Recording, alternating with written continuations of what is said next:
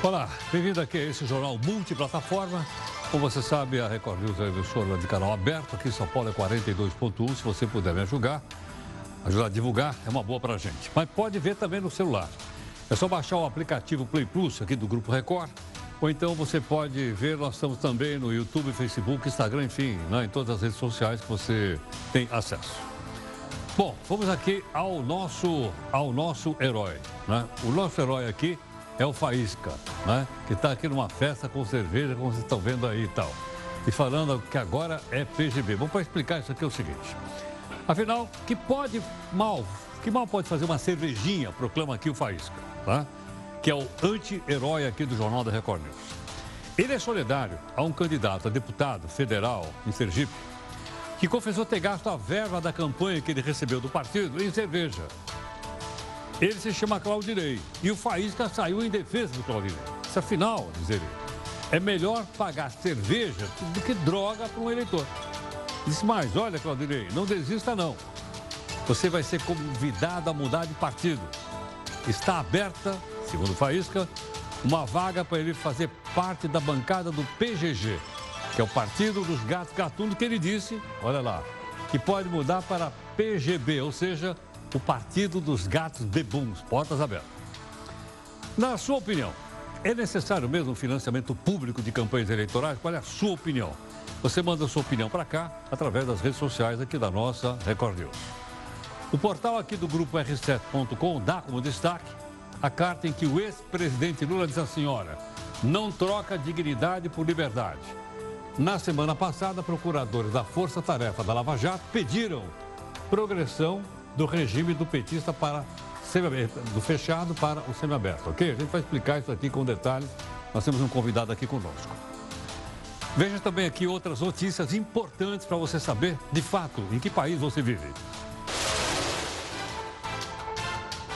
As vagas temporárias para o Natal vão chegar a 100 mil.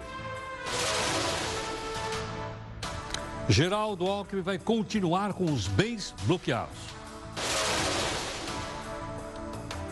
A Caixa lança um aplicativo para jogar na loteria e olha, pode pagar com cartão de crédito. O presidente do Peru dissolve o Congresso Nacional. O Congresso vai votar esta semana a verba para bancar as eleições de prefeitos e vereadores. Deve custar mais ou menos um bilhão de reais. Para você, é esse o preço da democracia?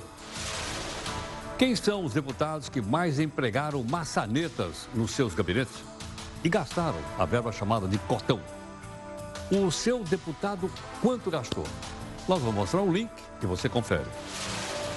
No rico e poderoso estado do Rio de Janeiro, a Assembleia Legislativa constrói um prédio novo de 31 andares, estimado em 150 milhões de reais. Como é que é? Como é que é? O governo quer iniciar um novo programa de casa para baixa renda, com uso de leasing. Mas o, o que é leasing? O nosso convidado vai explicar e você avalia se é melhor ou não do que o Minha Casa Minha Vida.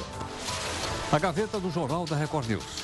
E aquele projeto que cria voto distrital para as eleições do ano que vem, por onde andará? Magistrados, juízes e procuradores se juntam contra a lei de abuso de autoridade e vão entrar contra ela no Supremo dizendo que ela é inconstitucional. A OAB quer que todos os fóruns e tribunais tenham detectores de mentais. A perguntinha que não quer calar: quem é que vai pagar por isso, hein?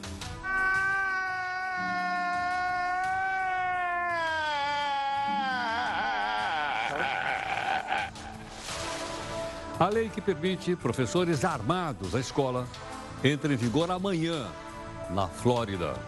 Isto pode ou não melhorar a segurança dos alunos? Qual é a sua opinião? Manda aqui pra gente. Se for nas redes sociais, é aqui da Record News.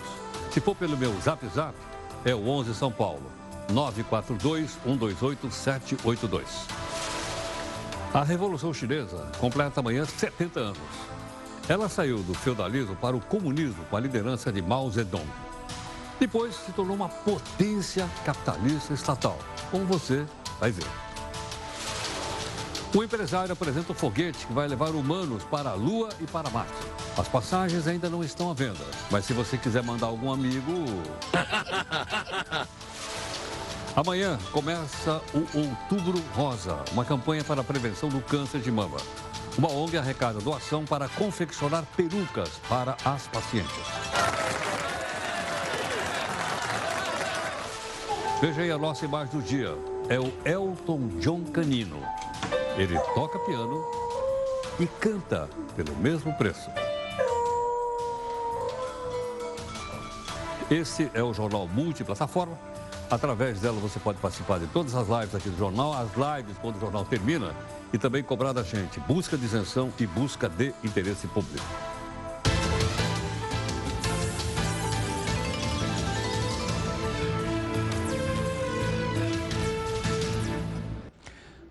Hoje nós não tivemos uma reunião de pauta. Teve só o podcast às 5 da tarde, mas ah, por um problema aqui interno nosso, nós não tivemos uma reunião de pauta que certamente a gente vai ter amanhã, ok? A nossa pergunta é hoje é sobre a lei que permite a professores armados na Flórida, na Flórida, se isso pode ou não melhorar a segurança. Claro, a gente é especialista, o professor Mengardi vai conversar conosco, mas eu imagino que você, como cidadão, também, né? Tem a sua própria opinião e você manda então aqui para a gente através das redes sociais ou do WhatsApp que eu coloquei, tá tá direitinho para você, ok ou não? Bom, uh, ah, para mandar comentário aqui, usa no Twitter, usa o hashtag JRNews, tudo bem? O nosso desafio de hoje é esse aqui, olha, o de Gilbert Chesterton, dizendo assim, não foi o mundo que piorou, as coberturas jornalísticas é que melhoraram muito. Bom, achei até legal dizendo, olha lá, não foi o mundo que piorou, as coberturas jornalísticas é que melhoraram muito, na opinião dele aqui. Espero que ele esteja correto. Bom, o Peru atravessa uma crise constitucional e ela se aprofundou hoje com a decisão do presidente Martim Vizcarra de dissolver o Congresso. O movimento acontece no meio de uma crise enorme da escolha pelos parlamentares de seis dos sete integrantes do Supremo Tribunal de lá. Lá chama Tribunal Constitucional, ok? Então vamos escolher seis, olha só. O presidente tenta evitar que o atual parlamento, que está dominado pela oposição, indique os seis lá para o Supremo. Essa oposição é liderada, nada mais, nada menos, por Força Popular, de Keiko Fujimori, que aliás foi derrotado nas eleições. E é filha do ex-ditador, lembra dele ou não? Preso por corrupção, Alberto Fujimori. Aliás, Keiko também está no Xilindró e sob investigação por ligação ao escândalo de corrupção envolvendo uma empreiteira brasileira. Quando eu falo empreiteira brasileira, você tem ideia de quem seja ou não? É Odebrecht. O ex-governador Geraldo Alckmin vai ter que esperar mais um pouco para ter os bens desbloqueados.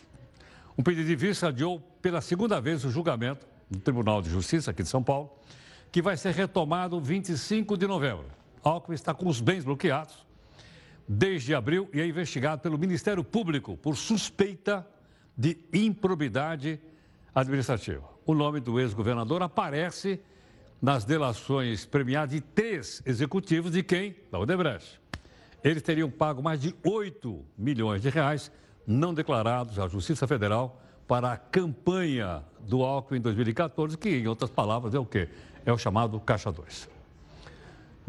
Na semana passada, quem esteve aqui no estúdio foi o presidente da Associação Médica Brasileira, o doutor Ligo Ferreira. Bom, nós falamos sobre várias coisas, entre eles o programa Médico para o Brasil. E aí surgiu, durante a conversa, se o exame Rivalida poderia ser feito não só pelas universidades públicas, mas também pelas particulares. E aí o que, que ele disse aqui? Bom, é melhor você ver o que ele disse. Vamos lá. Mas então por que, que as universidades privadas não têm competência ou não a, tem. diretrizes básicas da educação. Ah. Visando preservar a isonomia e preservar a qualidade, ou ah. seja, justamente. Porque não... tem, tem universidade pública também que não é aquela maravilha. Claro, hein? claro, é, claro. Eu, não podemos ter generalização. Temos muito boas faculdades públicas e privadas e faculdades que deixam a desejar públicas ou privadas. Agora, converter algo tão importante quanto a autorização para o indivíduo exercer medicina no Brasil num balcão de negócio é algo que nós denunciamos. Então, o balcão de negócio fica onde? Desculpa, fica onde? Nas universidades particulares? Sim, sim, sim. Bom, foi dito então que as faculdades particulares, se eu entendi bem, é um balcão de negócio. O doutor Arnaldo Lima, secretário de Educação Superior do Ministério da Educação, né, está aqui gentilmente conosco para conversar. Doutor Arnaldo, boa noite. Temos condições de conversar com ele? Não. Se não tiver, tudo bem, a gente fala um pouco. Ah, está no Skype. Opa. Arnaldo, muito obrigado pela gentileza por atender aqui o Jornal da Record News. Oi. Nós estamos sem áudio dele, é isso ou não? Bom, tudo bem. Então, tudo bem, daqui a pouco ele entra. Enquanto isso, vou informando para você o seguinte: um recurso à defesa do ex-ministro Zé Dirceu foi negado pelo Tribunal Federal, aquele que fica em Porto Alegre. Ele vai pagar cerca de 4 milhões e meio de reais por custas processuais, multa penal e também a chamada reparação de danos. Zé Dirceu, como você já sabe, é réu também na Operação Lava Jato foi condenado a 11 anos e 3 meses de prisão pelos crimes de corrupção passiva, lavagem de dinheiro. Ele teria recebido propinas nos contratos da Petrobras. Por esse motivo, então, estaria, estaria está rolado, porque foi condenado, né, pela, pela Lava Jato. Tudo bem? Olha, a OAB quer que procuradores e juízes sejam submetidos a um detetor de metal em todos os tribunais e fóruns. Por quê? pouquinho. Aqui do lado tem o Tribunal de Justiça, tem o Tribunal Regional do Trabalho, aqui do lado. Se você vai lá, como eu, você passa no detor de metade. Advogado não passa. Então é. Então, se eles querem que os juízes e os procuradores passem, eu acho que os advogados deviam passar também. Aqui no fórum não passa, salvo engano. É aqui pertinho. Enfim, vários tribunais de justiça do país, Minas, São Paulo, então, liberaram magistrados e integrantes do Ministério Público e também da Defensoria de serem submetidos ao detetor. Né?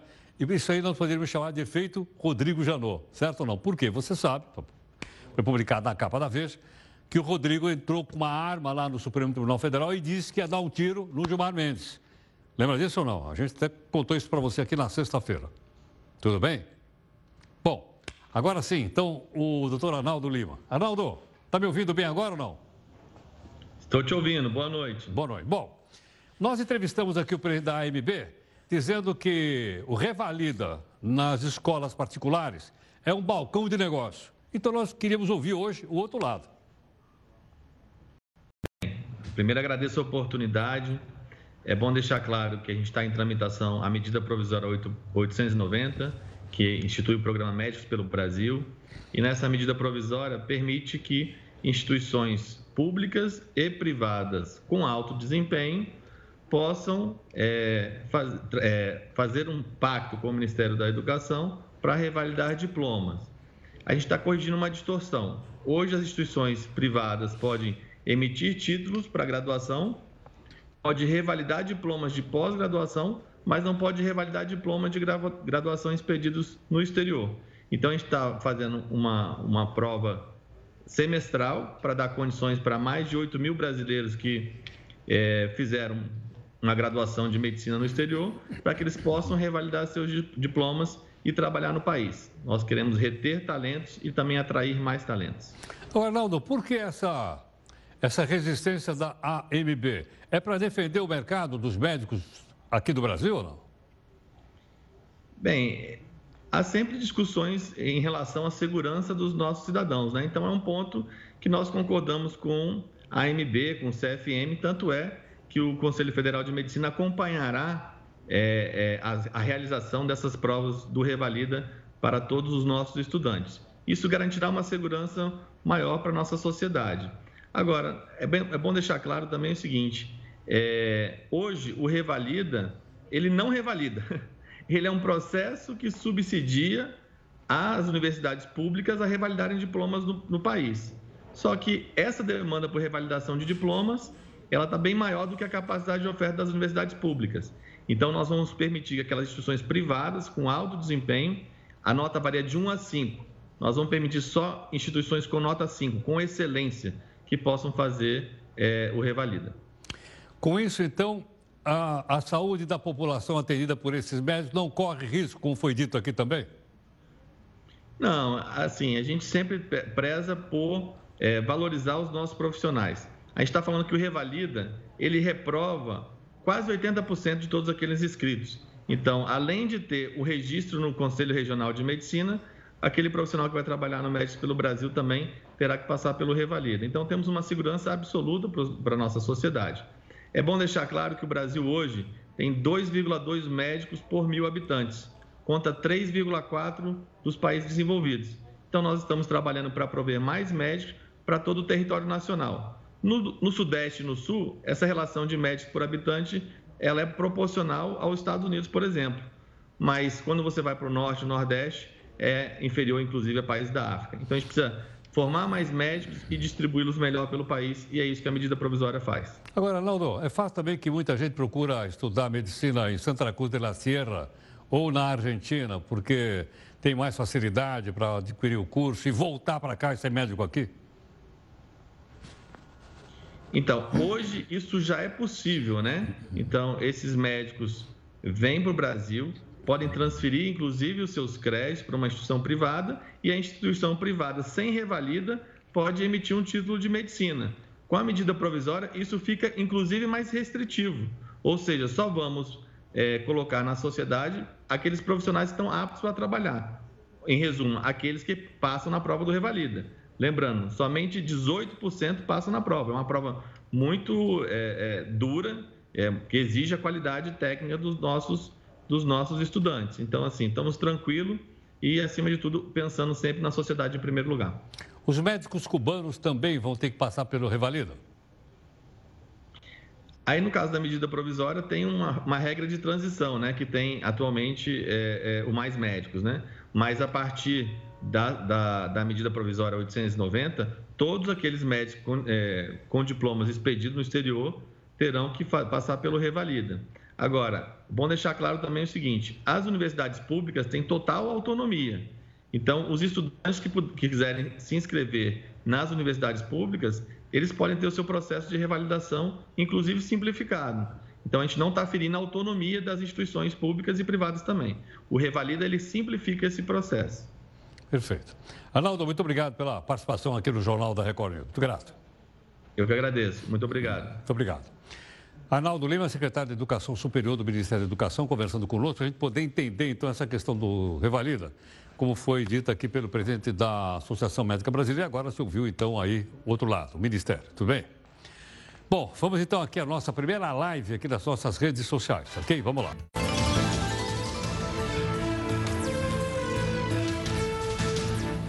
Olha, nós temos insistido aqui que você entre também nas redes sociais e olhem e fiscalizem e acompanhem o seu deputado federal, os seus três senadores por estado. Né? Mas tem pergunta que só a gente olhando aqui. Por exemplo, você sabe quantos secretários parlamentares trabalham na Câmara? Eu não sabia, fiquei sabendo hoje na reunião de pausa. São 10.700. Só na Câmara tem 10.700.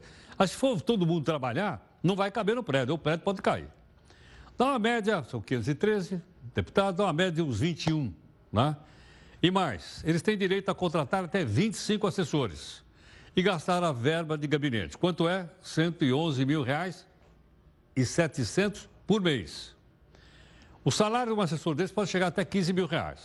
Bom, aí a gente pergunta, bom, mas e o meu deputado, o senhor, a gente está acompanhando? Será que ele abusa das contratações? Não sei, não estamos fazendo pré-julgamento de ninguém. Vamos olhar então aqui, ó, porque você vai fazer o seguinte, aqui, esse aqui é o site da Câmara, tá? Então você pode entrar, tal, tal, é do pessoal transporte, gastos parlamentares. A gente olha por aqui, tá certo ou não? Então temos lá, conheça as verbas e recursos que um deputado tem direito para o exercício parlamentar. Aí você pode botar o nome do deputado aqui, certo? Nome do deputado, é, o partido que ele pertence, a unidade da federação, tal, tal, tal, e aí você manda buscar lá, ok? Bom, o Eufrides está nos ajudando então aqui, nosso companheiro, é, dizendo o seguinte, agora a verba de gabinete, olha lá. A verba de gabinete, é, o que é que custou até, até julho, até junho? 365 milhões de reais. Eu estou abreviando. 88% do pessoal gastou a verba, ok? Só esse pedacinho aqui não gastou, o resto todo mundo gastou 365. Portanto, só sobraram 48 milhões. Olha a grana.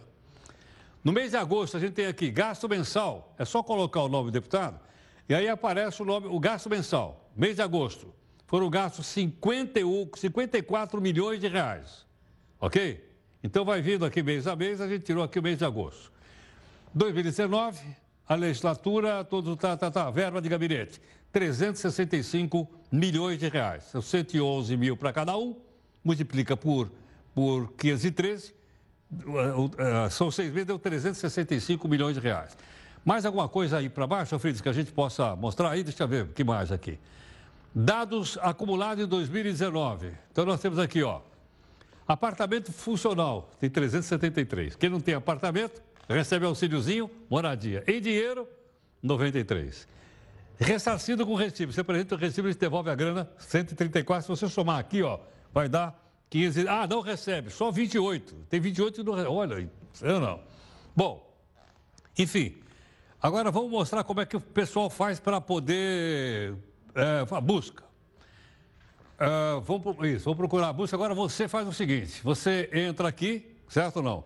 Se você aplicar aqui, ó, eu não quis colocar nome de nenhum deputado para não, pegar mal, certo? Não, tem que você tem contra nós. Mas aí eu abro por aqui vejo o nome do Oecinho Neves. Acabei de ver o Oecinho aqui por aqui. É ou não? E aí você põe o nome do seu deputado e ele vai dar tudo que ele gastou. Tudo bem?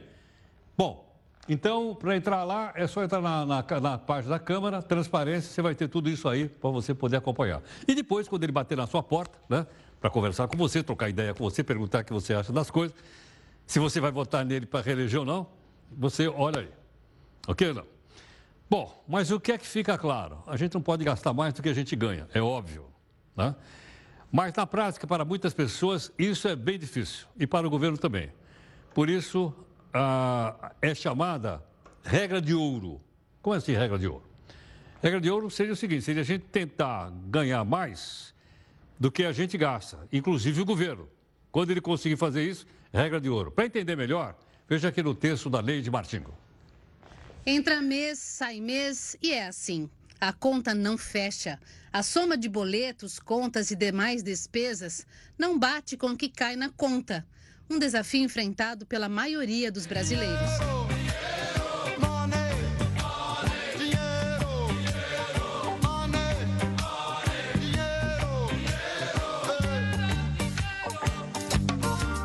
O sonho de fechar o mês no azul, com céu de brigadeiro, é o sonho também do governo federal.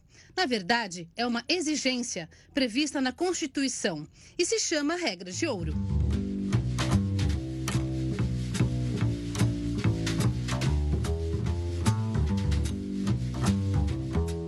Regra de ouro do orçamento é um mecanismo que proíbe o governo de fazer dívidas para pagar as despesas do dia a dia, como salários, aposentadorias e contas de luz, por exemplo. Quando a regra é descumprida, o presidente da República pode ser enquadrado em crime de responsabilidade. A regra de ouro é um limite de gastos, para que o governo não se endivide para honrar despesas atuais, que não beneficiariam as gerações futuras. Governo só pode contrair novas dívidas para pagar contas antigas ou fazer investimentos que possam se refletir em crescimento da economia e em aumento da arrecadação. Mas, para não descumprir a regra, o governo solicitou que o Congresso aprove um crédito suplementar de 249 bilhões de reais para pagar as despesas do dia a dia. Essa necessidade de crédito suplementar é em torno de 248 bilhões de reais. Então são despesas correntes que o esgotamento fiscal não permite que sejam atendidas com receitas correntes. Então, isso mostra o drama fiscal brasileiro, o tamanho do buraco brasileiro. E quando você vai olhar, você vê logo a primeira despesa dos 248, 200, 100 são exatamente da Previdência. O buraco da Previdência virou um buraco negro fiscal que ameaça engolir o Brasil. Nossa realidade é que nós estamos no fundo do poço. Então não adianta achar que nós já estamos fora, que vamos crescer 3%. Não é a nossa realidade. A nossa realidade é o seguinte: nós estamos lá no fundo. Agora, está nas mãos da casa nos tirar do fundo do poço com esse equacionamento fiscal. Na prática, é uma solução temporária para que o governo não viole a lei É a primeira vez que o Poder Executivo pede ao Congresso permissão para se endividar além do permitido. Embora a solução apresentada pela equipe econômica seja legal, ela é pontual para 2019 e seu uso continuado traz o risco de tornar a regra de ouro, na prática, sem efeito. O governo, como tantos brasileiros, está em busca de uma solução que pode ser caracterizada pelo velho ditado do cobertor curto: se cobre os pés, descobre a cabeça. Dinheiro na mão é vendaval. É vendaval na vida de um sonhador. De um sonhador. Quanta gente aí se engana. Bom, outra notícia importante que você viu na abertura aqui do nosso jornal multiplataforma. O ex-presidente Lula disse por meio de uma carta que não troca a dignidade por liberdade. A defesa leu a carta na Superintendência da Polícia Federal em Curitiba, onde ele está preso. O texto foi divulgado após os procuradores da Lava Jato pedirem progressão da pena. A pena do Lula, ou seja, do regime aberto para o regime semiaberto. Isso é uma progressão. O ex-presidente também escreveu que os procuradores deveriam pedir desculpas ao povo brasileiro pelo mal que fizeram à democracia, à justiça e ao país. Lula vem dizendo que só vai deixar a prisão se for considerado inocente. Bom, essa questão, se tem ou não uh, progressão, nós pedimos aqui gentilmente ao professor Fernando Tadeu Marques, professor de Direito Penal, né, que está aqui conosco, para a gente poder entender isso. Fernando, muito obrigado mais uma vez pela sua gentileza, pela participação aqui no jornal. Obrigado, Fernando. Satisfação é minha. Fernando, é, num caso como esse, você cumpre um sexto da pena se tiver bom comportamento, tem progressão do regime, é isso? É isso aí. O artigo, Ailton, é 112 da Lei de Execuções Penais. Então, tem uma lei de execução que vai reger essa execução da pena. O artigo 112 diz: o juiz determinará a progressão quando ele cumprir um sexto, então, requisito objetivo, cumprir um sexto de pena, e requisito subjetivo, ele ter bom comportamento carcerário. Então, ter dentro da atuação do sistema carcerário um bom comportamento. Bom, a dúvida é, que é posta agora é se ele poderia ou não, então, é, aceitar esse, esse, esse regime, né? Essa, Essa progressão. Isso. Progressão, isso é uma coisa. Não é geralmente o réu que pede a progressão da pena? E dessa vez, em vez de ter sido o réu, foi o pessoal da Lava Jato? Isso. Nada impede de ser requisitada por eles e o juiz também de ofício. O que ocorre é o juiz sempre vai ouvir o Ministério Público e a defesa. Então, provocado pela, pela parte agora que foi o Ministério Público Federal, ele ouve então a defesa, que provavelmente deve se manifestar em sentido contrário. Sim. Mas e aí? Aí o juiz decide ou se ele disser não, não quero, prevalece a vontade dele, no caso Lula? Olha, pela regra, né, é uma, a gente chama isso de matéria de ordem pública. Só para entender, o pessoal que está em casa entender, o sistema de cumprimento de pena é progressivo. Então você entra em um regime mais severo e passa para um outro menos severo. Do fechado para o semiaberto, cumpre os requisitos de novo do semiaberto para o aberto. Nesse caso, ele não poderia escolher, porque isso romperia com o próprio sistema, a própria ideia do sistema. Por quê? Quando eu saio do fechado e venho para o semiaberto, eu preciso necessariamente dessa passagem, preenchimento desses requisitos, para que essa pessoa seja reinserida no corpo social novamente, de forma gradativa. Então seria um prejuízo ele sair do fechado e ir direto para o aberto, o que não é permitido no nosso sistema. Mas uh, não teve o caso, por exemplo, da Richthofen, que pediu para não sair, alguma coisa desse tipo, para não ter a progressão, é isso ou não? Sim. Foi, nesse caso, teve ali um, um entrave, né? ela também solicitou que não, não saísse. Foi questionado isso judicialmente, mas posteriormente ela já foi colocada em liberdade. A gente tem que ter em mente o seguinte: o fato dele progredir no regime de penas, talvez seja a ideia dele, o fato dele progredir no regime de pena para um regime semiaberto, não quer dizer que ele está admitindo a culpa. E essa poderia ser, esse, e talvez esse poderia ser o é, questionamento. É, vou, vou falar como leigo. Parece que, então, se eu admitir isso, eu estou admitindo que realmente cometi um Você crime que quando fui culpado. É isso ou não? É, talvez seja a visão dele. Essa é a leitura coisa, que ele pode estar tá fazendo. Talvez pode ser essa leitura. Né? Eu estou abrindo mão da presunção da inocência, por exemplo, quando eu digo, ah, vou então para o semiaberto. Não. O fato dele continuar uma batalha judicial em outras instâncias, se possível pode for... Pode continuar normalmente. Normalmente. Normalmente. Isso não afasta, isso não afeta a, a briga por ele procurar a justiça, se assim ele entender. Agora, então, a progressão é um direito que está estabelecido na lei, como fez esse projeto. Exatamente. Mas eu posso abrir mão de um direito? A princípio, como eu disse, é mais do que um direito. É uma matéria de ordem pública. Eu preciso respeitar o sistema. O sistema é progressivo. Eu não posso, porque eu quero, ficar lá. Isso geraria uma outra questão: gastos. A partir do momento, e inclusive Heródoto. Inclusive, no pedido, o Ministério Público vê a possibilidade dele ir para o regime aberto, mas não o regime aberto. Ele seria colocado na chamada prisão albergue domiciliar. O que, que significa o que isso? quer dizer isso? Ele deixaria o fechado. Se fosse para o semiaberto, ah. seria questionado se existe um local onde ele poderia cumprir essa pena. O semiaberto vista... como é? Ele sai durante o dia e volta para dormir à noite ele, prisão? Ele pode ser autorizado. Pode. Vamos supor que ele saia do fechado e vá ah. para o semiaberto. Nessa condição do semiaberto, ele tem a possibilidade do juiz da execução, se autorizado, então não é automático. As pessoas têm essa falsa impressão. Vou para o semiaberto, durante o dia eu fico na rua? Não, não é assim? Não. O juiz vai se autorizar. Então a gente tem um exemplo, que foi o próprio José Dirceu. O José ah. Dirceu, num dado momento, quis ir para o semiaberto. Sei. O juiz falou: não, ainda não era a hora. Ainda não era a hora. Segurou um tempo ainda ali, os requisitos não foram cumpridos.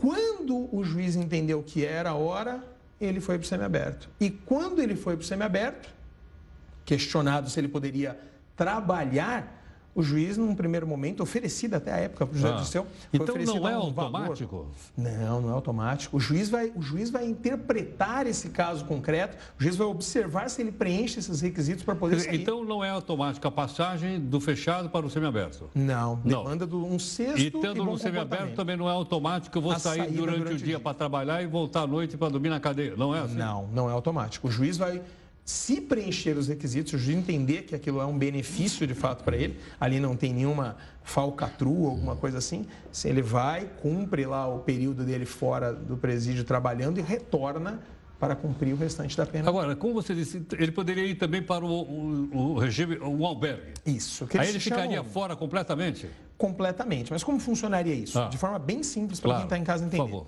No fechado, ele está dentro do sistema carcerário. No semiaberto, como não haveria uma prisão com o status né, que ele ostenta hoje de ex-presidente, como ele está hoje na carceragem da Polícia Federal, foi possibilitado dele, então, ser substituída, ao invés de ficar no semiaberto, ele atendendo essa posição, que é uma posição dos tribunais superiores, não havendo uma, é, um local próprio para ele poder cumprir essa pena dele no semiaberto, ele é posto na prisão albergue domiciliar, provavelmente com uma tornozeleira eletrônica para monitoramento. Ah, provavelmente, teria, provavelmente que, ah, teria que usar a tornozeleira? Muito provavelmente. Devem, devem colocar isso como um requisito e ele ficaria na casa dele, com as limitações de como se estivesse. Tá, na casa dele, na quer cadeia. dizer, no caso, no caso do Lula, São Bernardo, São Bernardo. Do Campo. E não necessariamente em Curitiba, onde não, ele está cumprindo pena? Não, não, não, onde ele reside. Ele viria para cumprir o restante da execução da pena dele aqui. Sim, provavelmente então com tornozeleira eletrônica. Provavelmente. Provavelmente. Até pela repercussão, talvez eu creio. Agora, você lembrou um fato interessante. Ele está cumprindo pena na sede da Polícia Federal. Federal, em ah. Curitiba. E ele não poderia continuar no semiaberto ali na mesma Polícia Federal? É uma discussão. Sair durante o dia e ficar, voltar é, lá para é dormir uma, à noite? É uma discussão. É uma discussão essa possibilidade. Só que aquela, essa estrutura não abriga não abrigaria, não seria possível, não foi feita para isso. Não, mas ela também não foi feita para ninguém cumprir pena lá. Exato. Mas, ela, não. Né? ela, mas... ela não foi feita para mas o Lula está cumprindo pena lá. É uma questão mais de ordem de segurança, desse entre e ah. sai dentro da estrutura da Polícia Federal, é que talvez acho que inviabilizaria. O fato dele estar tá cumprindo lá é. em regime fechado, onde ele fica encarcerado. É. 100% é, o fato tem. De, e voltar... Ter... Bom, mas ele não tem esse problema. Porque como ex-presidente, ele tem quatro seguranças. É verdade. É, não é?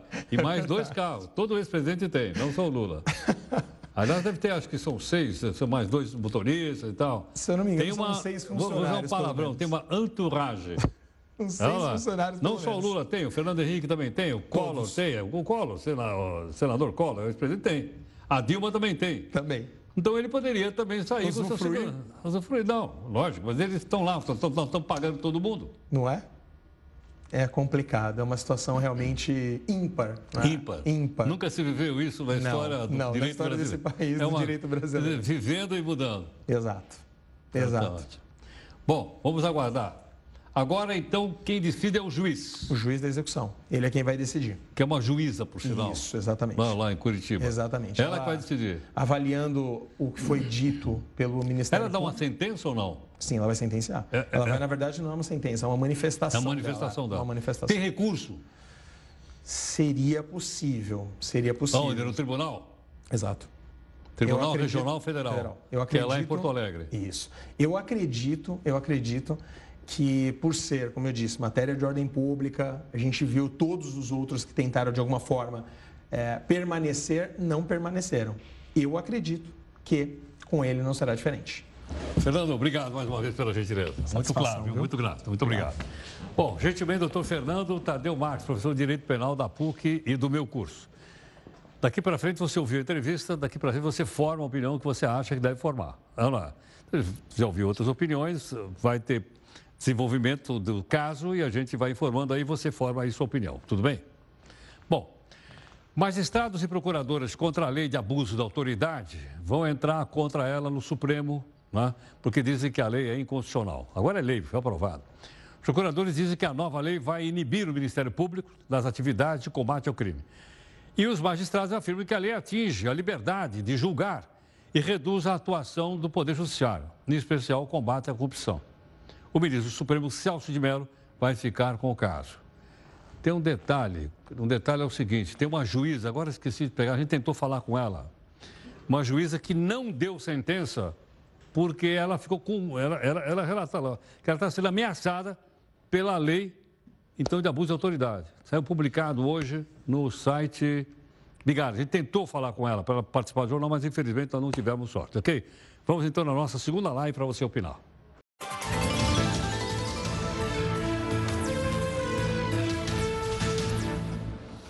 Amanhã, terça-feira, entra em vigor na Flórida, nos Estados Unidos, um polêmico projeto que permite que professores entrem armados na escola.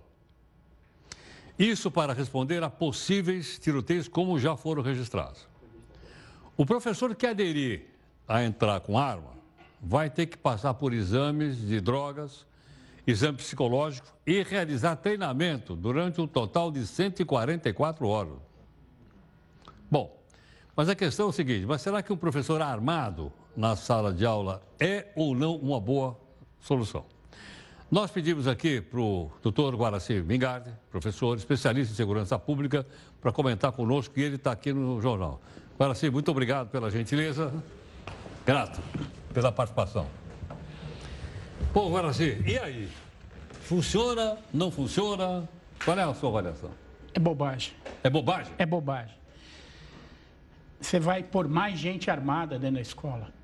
Imagine que entra um sujeito lá qualquer, armado, começa a atirar. O professor vai atirar de volta. E os alunos correndo para lá e para cá. Eles vão ficar no meio do fogo? Exatamente. Essa história, é, isso é uma coisa que o presidente americano levantou há muito tempo, dizendo que Agora, isso foi aprovado na Assembleia Local, né? né, né, foi o Trump que lançou essa ideia muito tempo atrás. Como se cada vez que acontece uma coisa dessas, eles não querem dizer que é por culpa que tem muita arma solta na sociedade, então os moleques entram na escola, com, às vezes com quatro, cinco armas diferentes, um só sujeito. Eles acham que não é por causa disso. Se tivesse mais gente armada, ia segurar aqueles. Certo? E- Esse pessoal que fala essas bobagens nunca participou de um tiroteio. Tá? O primeiro tiroteio que você, que você participa, você atira na sombra. Já tive em cinco. Você atira na sombra. Depois é que você vai criando.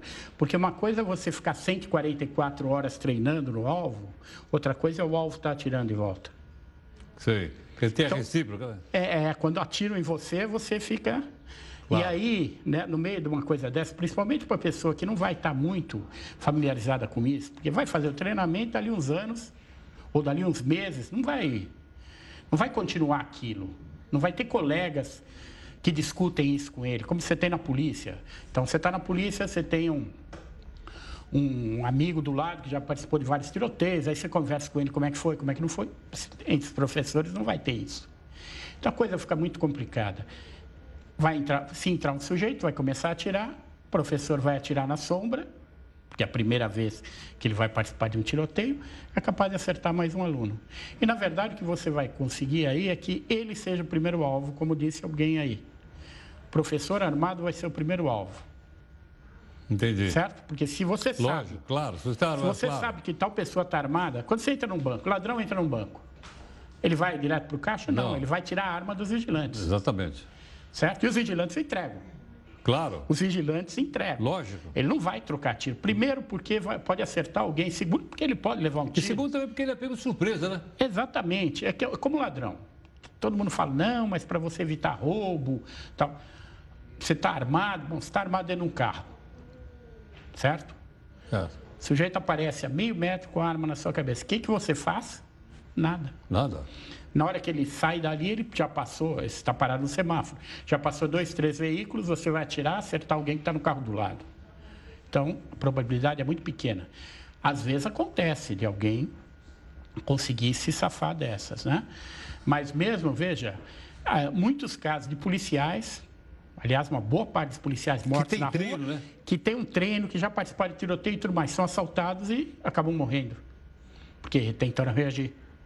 Certo? Alguns são, são executados mesmo, mas outros é porque tentaram reagir. Agora, a gente está falando de escolas americanas. É possível pensar isso nas escolas brasileiras? não? Mas nem pensar. Nem né? Não, pensar. Não, não, nem pensar. Nem pensar. Aliás, o nosso professor, acho que tem um pouquinho mais de cabeça do que eles lá nessa hora. Não vai, eu acredito que não vão seguir o último que, que apresentou opinião aí, dizendo que o professor tem que se impor perante os alunos. Também dei aula mais ou menos, pelo menos duas décadas. Nunca precisei andar armado, nunca precisei fazer, usar de violência em sala de aula.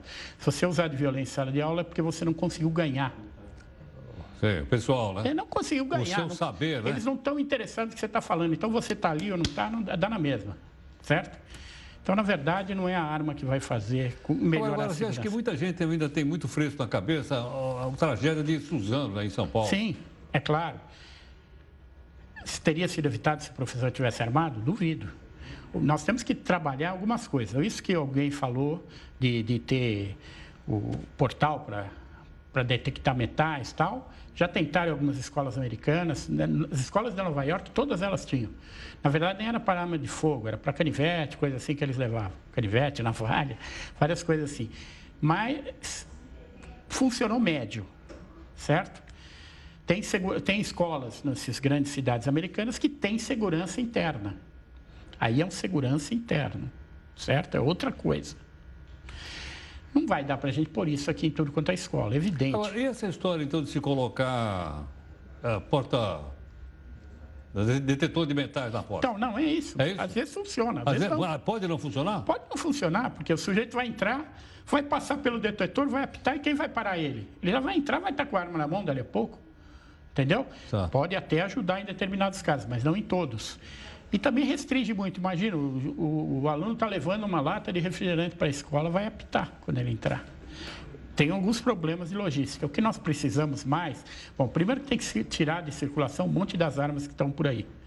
Que normalmente essas armas que são usadas nessas coisas são armas que já foram legais, ou seja, alguém comprou legalmente, depois cai na mão de um criminoso ou cai na mão de um maluco. Certo? Que nesse caso são malucos, nem são criminosos profissionais que É verdade, negócio é verdade. Além de tirar isso, nós temos que ampliar aquilo que se chama, aquilo que aqui nós temos, que são as rondas escolares. As rondas escolares passando nas escolas, não, não sempre no mesmo horário, não fazendo uma coisa pro forma, mas passando, passando ali vão assustar um pouco mais. O sujeito não sabe se dali 15 minutos vai ter uma ronda. Ele vai começar o tiroteio, já entra a ronda lá e pega ele no ato. Certo? Então você tem que aumentar. E temos que pensar em outras coisas também, mas que, que não, não tem uma receita. Mas armar os professores não é a solução. Agora, uma boa portaria acho que ajuda, né? Sim. Estou te falando pelo seguinte... Segurança, segurança de portaria, isso, isso Isso é funciona. portaria, né? Tem que ter, certo? não, não. Bom, quando eu entrei aqui, eu não passei por um detetor de metais. Não, não passou. Mas eu, a segurança está lá. a o pessoal que faz a portaria, que deixou eu entrar, Funciona. No prédio onde eu moro, segurança não anda armado, não tem detetor de metais, mas não acontece entrar ladrão para roubar os apartamentos. Às vezes acontece um prédio ou outro aí, mas entra aquela multidão, tem 10, 12 claro. para fazer um arrastão. Claro. Mas tendo portaria, a coisa melhora. Certo? Tem um segurança interno, como em algumas escolas grandes americanas, não é toda escola, mas não é aquele segurança armado que já tem um barrigão, que já não quer mais saber de nada, entendeu? É um segurança mais esperto, né? Segurança que está ali para proteger mesmo, não é, pra, não é encosto. não é encosto de Claro, eu tenho visto algumas escolas particulares aqui que tem catraca. Tem... Nas faculdades tem catraca. As particulares. As, as particulares, têm catraca. Tem catraca. E as escolas, algumas escolas que eu conheço também particulares têm catraca. Escola pública acho que não tem, salvo engano. Não, não tem, não tem, não, não tem. tem. Prédio público é difícil ter catraca. É, uma coisa meio complicada. Você Até tá... falei do fórum aqui do é, lado. Então, né? é, então. É, o fórum tem portaria, tem, tem lugar que você vai passar que tem detetor de metais. O, a sede do Ministério Público, onde eu já trabalhei muitos anos também, tem detetor de metais tudo mais. Mas são coisas muito específicas. Lá nós estamos trabalhando, tem juízes, promotores, tem, tem muitos criminosos que vão prestar depoimento. Então claro. tem, essas, tem que ter essas coisas. Você vai no fórum criminal, está depondo lá um grande chefe do PCC você tem que ter uma, um controle muito grande para não entrar meia dúzia armado lá e se resgatar ele. É?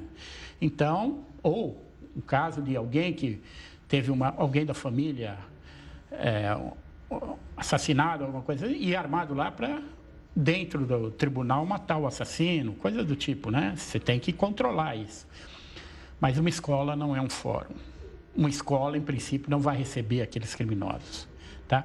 E lá nos Estados Unidos, isso tem acontecido muito em vários lugares, não é só em escola. É que escola é um lugar que chama mais atenção. Mas o primeiro caso rumoroso que teve, não me lembro que cidade foi, que o sujeito subiu numa caixa d'água com um fuzil de precisão, um ex-militar do Vietnã, e começou a atirar no pessoal lá embaixo. Alguns anos, um pouco tempo atrás, um ano ou dois, teve um fato muito parecido, e alguém com rifle de precisão começou a atirar também.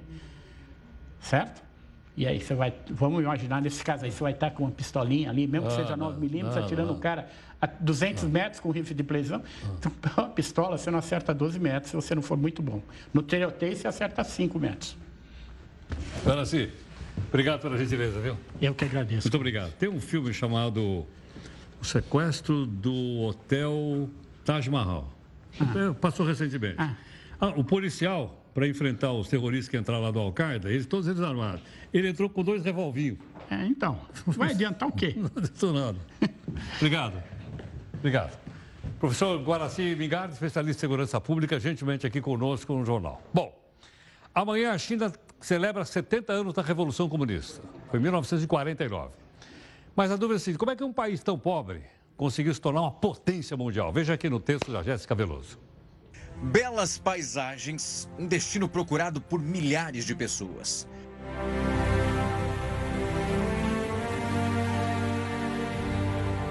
A China é hoje uma das principais potências econômicas do mundo. Corre lado a lado com os Estados Unidos e também União Europeia. É um país que não fala a língua mundial, mas soube muito bem como se desenvolver mundialmente. O divisor de águas na China começou há 70 anos. No dia 1 de outubro, em 1949, Mao Tse-tung, o líder do Exército de Libertação Popular e do Partido Comunista Chinês, fundou a República Popular da China. O país saiu do feudalismo para o comunismo. Nos primeiros 30 anos da Revolução, a renda per capita chinesa era uma das mais baixas do mundo. O país se viu isolado. Eram mais de 800 milhões de pessoas, muitas convivendo com a fome. O PIB na época correspondia a 150 bilhões de dólares.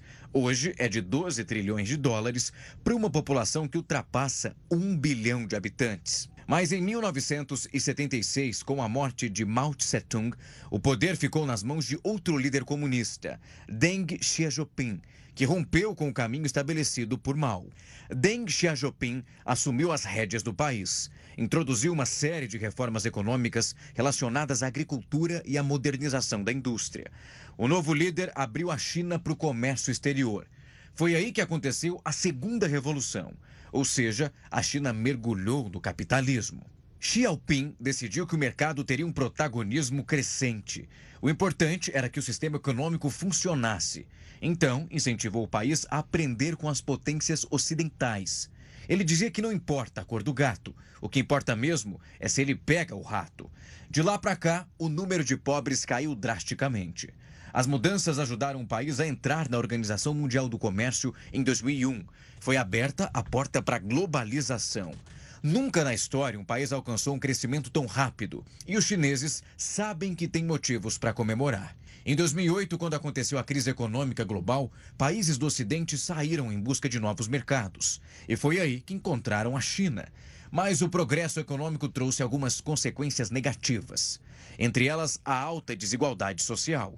O modelo de sistema do governo do Partido Único, inaugurado com a Revolução, também gerou problemas relacionados aos direitos humanos, situação que marca a segunda potência do mundo até hoje. Não há uma democracia, mesmo com protestos como o da Praça da Paz Celestial. A China tem no poder um presidente autoritário. No ano passado, Xi Jinping alterou a Constituição para poder ficar na presidência por tempo ilimitado. O governo ainda instaurou um sistema de vigilância para controlar a população. Agora, o intuito do país é se tornar reconhecido não somente como uma potência econômica, mas uma liderança em ciência e tecnologia. E eles trabalham fortemente para isso. O país de Xi Jinping foi o terceiro no mundo a colocar uma nave na Lua.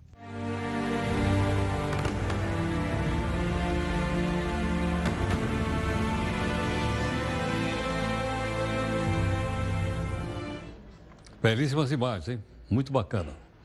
Enquanto a China inicia as comemorações de 70 anos da revolução que deu origem ao atual regime, jovens protestam em Hong Kong. Eles querem que as manifestações sejam mais fortes do que a comemoração dos 70 anos. O ato já acontece há quatro meses e ocorre para exigir reformas democráticas e denunciar a crescente interferência de Beijing em Hong Kong. Desde que ela deixou de ser uma colônia inglesa, Hong Kong entrou em um acordo com a China para viver um sistema diferente, com mais liberdade de expressão, acesso a sem restrições à internet e à independência judicial, coisa que na China continental não existe, ok? Olha aí, a pancadaria lá em Hong Kong é essa aí que você está vendo aí, ó. Bom, vamos então para a nossa terceira live aqui no jornal para você opinar. Você ouviu agora o professor Mingado explicando aqui se é bom ou não o professor estar com uma arma na sala de aula.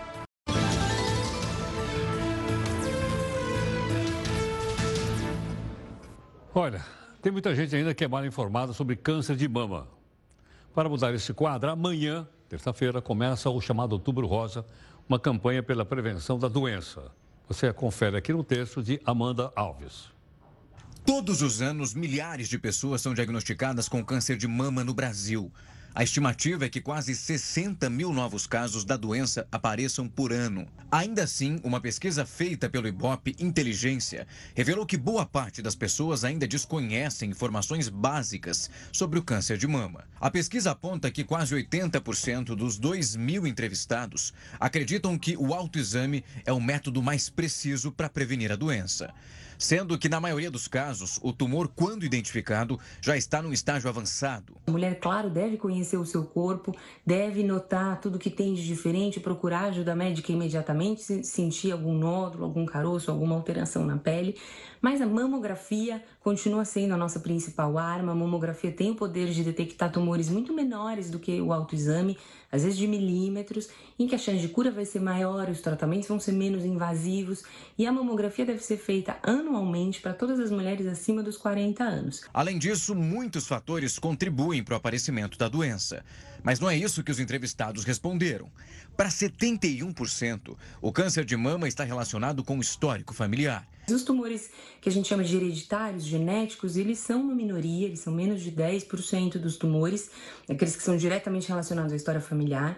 E existem outros fatores de risco que são muito importantes, como por exemplo a obesidade, o sedentarismo, o álcool, é, a mulher que não teve filhos, que, engravide, é, que não amamentou ou que teve a primeira menstruação muito cedo, a menopausa mais tarde. Esses fatores de estilo de vida também têm bastante a ver com câncer de mama. Para 33% dos entrevistados, a mulher é diagnosticada tardiamente porque não fez os exames preventivos. Quando o assunto é o câncer de mama metastático, aquele que as células cancerígenas se espalham para outras partes do corpo, mais de 40% dos entrevistados acreditam que ele é causado porque a mulher demorou muito para fazer os exames preventivos e não foi possível diagnosticar o tumor cedo. Isso nos preocupa porque acho que tudo que as nossas pacientes que estão enfrentando é, é, a batalha contra o câncer de mama não precisam é culpa, né? A gente sabe que muitas vezes o tumor pode aparecer no intervalo entre uma mamografia e outra, às vezes são tumores mais agressivos, então mesmo aquela mulher que se cuida,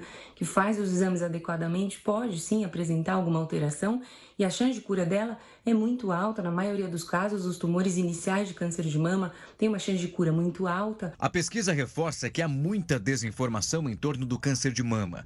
Por isso, a campanha Outubro Rosa reforça todos os anos a importância da conscientização a respeito da prevenção da doença. Bom, muito obrigado aqui em nome da nossa equipe de técnicos jornalistas. A gente fica por aqui. Você tem aqui na própria Record News, agora o Jornal da Record, com a Adriana Araújo e o Celso Freitas, né? E o nosso encerramento de hoje é a celebração à arte que mais une a pessoa. Porque amanhã, a gente adianta muito aqui, amanhã é Dia Internacional da Música.